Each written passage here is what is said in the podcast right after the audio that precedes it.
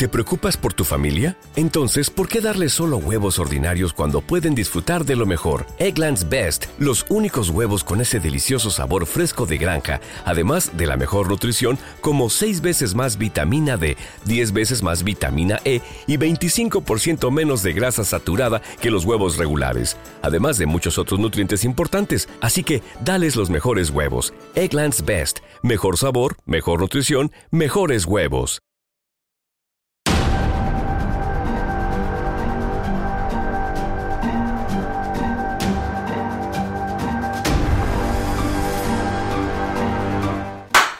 ¿Qué tal amigos y buscadores de la verdad? Bienvenidos a una nueva emisión de El Verbo. Antes que nada, agradezco a los cientos de visitantes de la página oficial del Verbo www.elverbo.org, en donde hay artículos de lectura y cosas muy interesantes, exclusivos para buscadores de la verdad. No lo olvides, www.elverbo.org. Y ahora sí, en esta ocasión hablaremos de un tema que todos conocemos, todos dominamos, pero conocemos mal. Un tema del cual, para variar, la Iglesia Católica se encargó de hacernos creer que el personaje de María Magdalena se trataba de una prostituta que Jesús defendió de ser lapidada hasta la muerte y que posteriormente permitió que ella se uniera al grupo de apóstoles, aunque nunca fue considerada como una de ellos. Años más tarde y casi en la actualidad, se manejó una historia totalmente surrealista y sacada de un mundo torcido, en la cual Jesús, el Nazareno, había tenido un encuentro cercano con María Magdalena, un tórrido romance, carnal y desenfrenado, y que de ese tórrido romance hubo como resultado una niña, con la que posteriormente escaparon Jesús y María Magdalena al norte de Europa. Todo esto cuando supuestamente otra persona que se parecía mucho a Jesús ocupaba su lugar en la cruz, muriendo de esa manera. Y que muchos años más tarde Jesús, el Mesías, murió de muerte natural siendo muy viejo. Por supuesto todo esto es una historia fantasiosa y muy mal cimentada, además sin datos históricos y geográficos que la sustenten. De hecho, hay un libro que les recomiendo mucho que habla de este tema. Se titula María Magdalena, Reflexiones desde la antigua Magdala, de Jennifer Resting. Mismo que se trata de una investigación que le llevó más de cuatro años asistiendo personalmente al poblado de Magdala para recopilar datos y pruebas para lograr escribir su libro. Este libro incluye descubrimientos arqueológicos que desmienten la imagen de María Magdalena como prostituta y que de hecho era una mujer acaudalada que colaboró financiando lo relacionado al movimiento ministerial de Jesús. En el cine, la televisión y plataformas de streaming han existido y existen algunas series y películas que relatan la vida de Jesús y de paso incluyen al personaje de María Magdalena, pero por supuesto que lo hacen con un ojo hollywoodense, o sea, muy desapegado a la verdad, con la intención de aumentar el marketing y vender más. Pero, ¿Quién era realmente María Magdalena? Y es que desde hace varios siglos se han tejido leyendas sobre María Magdalena, un personaje de extrema importancia en los relatos evangélicos. Pertenecía a un numeroso grupo de mujeres distinguidas que apoyaban el ministerio de Jesús, quien la había librado de siete demonios que la atormentaban, tal como podemos leer en el Evangelio de Lucas 8, del 1 al 3. María Magdalena estuvo presente en el Calvario durante la crucifixión y muerte de Jesús, tal como podemos leer en el Evangelio de Mateo 27 del 55 al 56.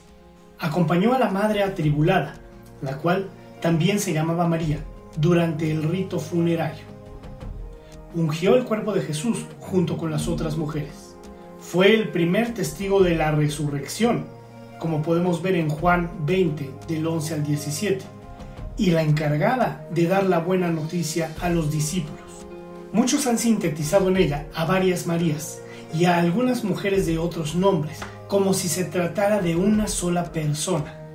La palabra Magdalena es de origen griego, derivado del hebreo migdael, compuesto por el sustantivo migda, que significa torre, y el elemento divino el, o sea, Dios.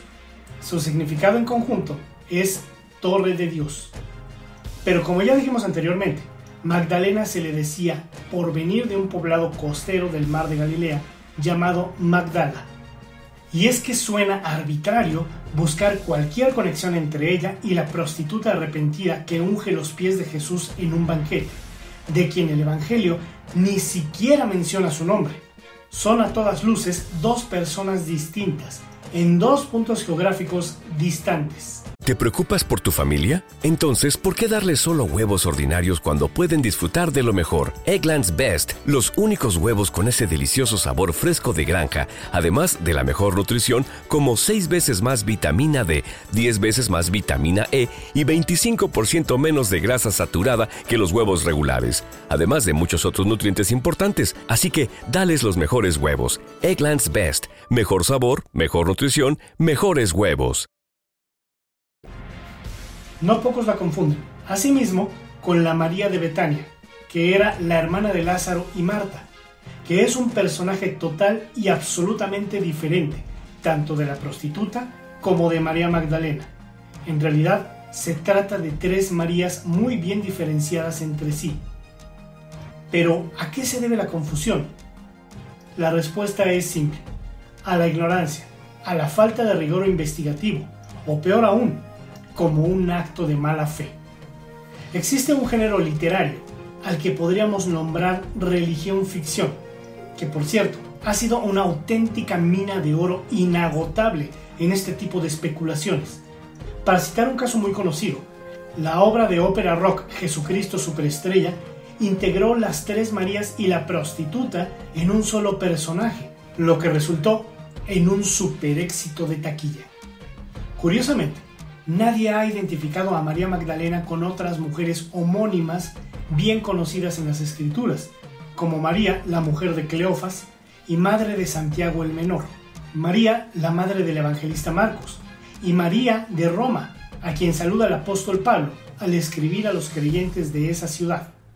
Estas Marías no llaman la atención de los autores del género religión ficción, porque llevaron vidas totalmente fuera de lo extraordinario el error de decir que María Magdalena había sido prostituta fue causado por el Papa Gregorio I en el siglo VI. Esto porque dijo que la mujer pecadora de la que se habla en Lucas 7:36 y la mujer de Lucas 8:2 son la misma persona. Pero casualmente, la Biblia no dice eso en ninguna traducción ni versión. Pero ¿Acaso el Papa Gregorio I era un mentiroso? ¿O sus intenciones eran claras y evidentemente engañar a los feligreses? Honestamente no lo creo. Sin embargo, el error de Gregorio I se basó en los relatos de algunos historiadores de la época, quienes le relataron que María Magdalena, al ser proveniente de Magdala, poblado que curiosamente se caracterizaba por ser fuente de prostitución en la región, era casi seguro que ella se dedicara a tan antiguo oficio, pero nada más alejado a la verdad, ya que como dije anteriormente, la investigadora Jennifer Ristin pasó cuatro años en este lugar para documentar y reunir evidencias que le arrojaron la información que ya antes dije, que María Magdalena ni era pobre ni era prostituta. Muchos comentaristas han hecho la claridad sobre la pretensión de un matrimonio, un amor carnal o tórrido romance entre Jesucristo y María Magdalena.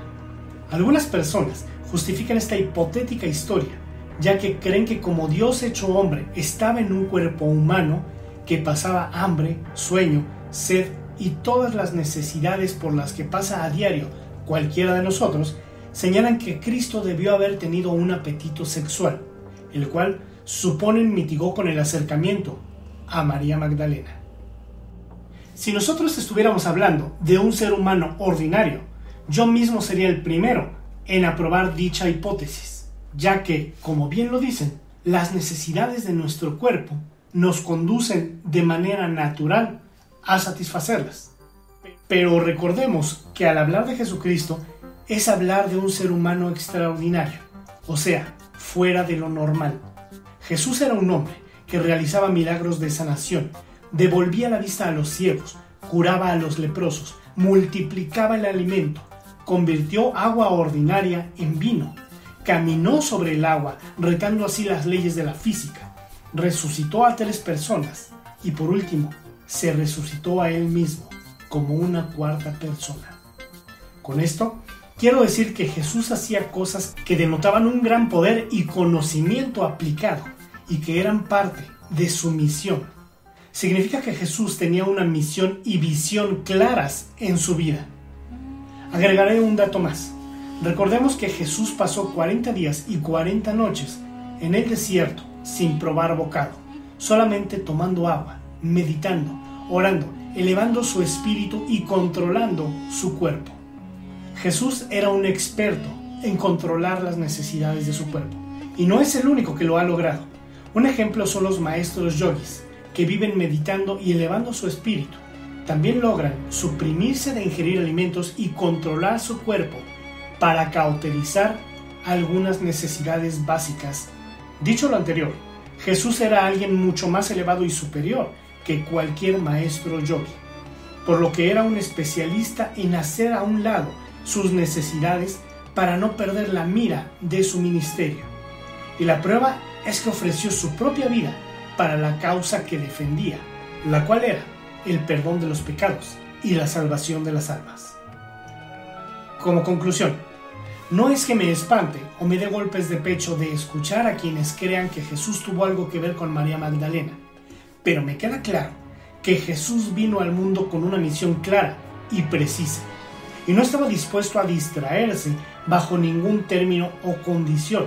No iba a echar a perder su preparación de tantos años por tener una relación sentimental. Sería algo ilógico y hasta ridículo. Les voy a poner un ejemplo para que quede más claro.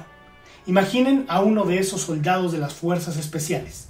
Son auténticos guerreros que se han preparado durante muchos años o hasta décadas para ser los mejores. Cuando hay guerra, los mandan a las misiones más complicadas y que son clave para ganar o perderlo todo. Y aunque sé que muchos de ellos tienen familia, por supuesto que no las llevan a la batalla o misiones porque sería un distractor para dicho soldado, el cual tiene un objetivo y tiene que cumplirlo no tiene tiempo para distraerse con absolutamente nada. Asimismo, es el ejemplo de lo que pasó con Jesús. Tuvo una misión muy difícil y dura, que nadie más podía hacer, y no tenía tiempo para distracciones. Bien amigos y buscadores de la verdad, realmente agradezco mucho el tiempo que han dedicado en ver este video, el cual les pido compartan en sus redes sociales para que otros buscadores de la verdad la encuentren. Si te gustó mi contenido, regálame un buen like y suscríbete a mi canal. Recuerda hacer clic en la campanita de abajo para que te llegue una pequeña notificación cada vez que suba un nuevo e interesante video. No olvides visitar la página oficial del Verbo, elverbo.org, en donde encontrarás artículos de lectura exclusivos para buscadores de la verdad. Recuerda, elverbo.org. Y ahora sí, les deseo mucha luz y que en verdad sean libres. Gracias y hasta la próxima. Algunas personas fueron hechas para seguir las instrucciones. Nosotros fuimos hechos para crear las nuestras. A medir siempre dos veces y nunca cortar esquinas. A menos que por supuesto tengamos una sierra de inglete compuesta. Northern Tool and Equipment es el paraíso para resolver problemas. No hay nada que no podamos encontrar, arreglar o resolver juntos. Estamos hechos para esto. Resuelve tus proyectos hoy mismo en northerntool.com. How should you plan for when your home becomes too small? Or when the next one gets too big? At Sandy Spring Bank, we're here to help create personalized solutions for financing your home loan. Whether it's a new home or refinance, renovation or addition, fixer upper or new build. Banking is a conversation. Let's talk about your mortgage Visit sandyspringbank.com slash mortgage. Mortgage, home equity, and other credit products offered by Sandy Spring Bank, Equal Housing Lender.